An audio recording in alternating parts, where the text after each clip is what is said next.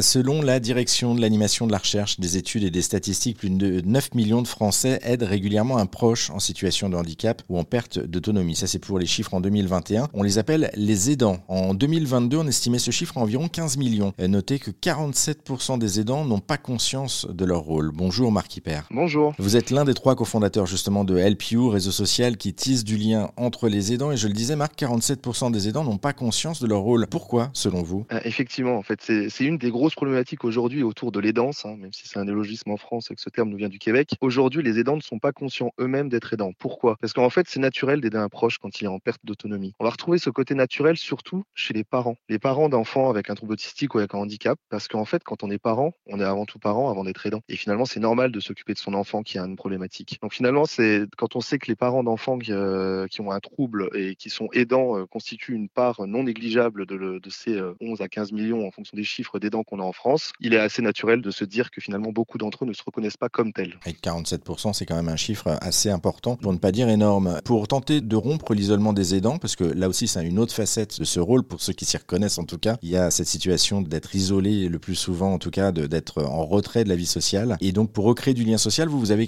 lancé HelpYou. Ça consiste en quoi concrètement et comment ça fonctionne? En fait, aujourd'hui, HelpYou, c'est la première application de mise en relation entre aidants, de mise en relation qualifiée. L'objectif étant de recréer du lien social à l'échelle locale ou en tout premier lieu même digitale pour que les aidants puissent s'entraider. Comment est-ce que ça se passe? C'est-à-dire que quand un aidant s'inscrit sur notre app, il va rentrer un, certain nombre d'informations le concernant ainsi que des informations qui concernent son proche. Et grâce à l'intégralité de ces informations, notre algorithme de matching va permettre de lui proposer d'autres profils d'aidants, localement ou pas, en fonction de ses besoins, avec lesquels il va pouvoir entrer en relation et donc rentrer dans une relation de ce qu'on appelle père-aidance et d'entraide au quotidien. Et du coup, en fait, ce matching entre guillemets, donc par rapport, on a bien compris à toutes les informations qu'on va rentrer, elle peut nous mettre en relation avec des aidants sur le même profil que nous, c'est-à-dire, euh, j'allais dire, avec des mêmes problématiques concrètes de maladie, par exemple, ou de quotidien? Exactement, en fait, de quotidien, c'est-à-dire qu'on va prendre l'intégralité des informations, c'est-à-dire qu'on va pouvoir potentiellement axer sur votre situation à vous. Est-ce que vous êtes en activité? Est-ce que vous, êtes, vous avez une, famille? Est-ce que vous êtes seul à vous occuper de votre proche? Quel est votre euh, morale à ce stade? Quel est votre niveau d'expérience dans les danses? Et aussi les informations de votre proche, donc le type de pathologie. Est-ce qu'on est sur une maladie euh, plutôt chronique? Est-ce qu'on est sur une maladie neurodégénérative? Est-ce qu'on est sur des problématiques de vieillesse, etc., etc.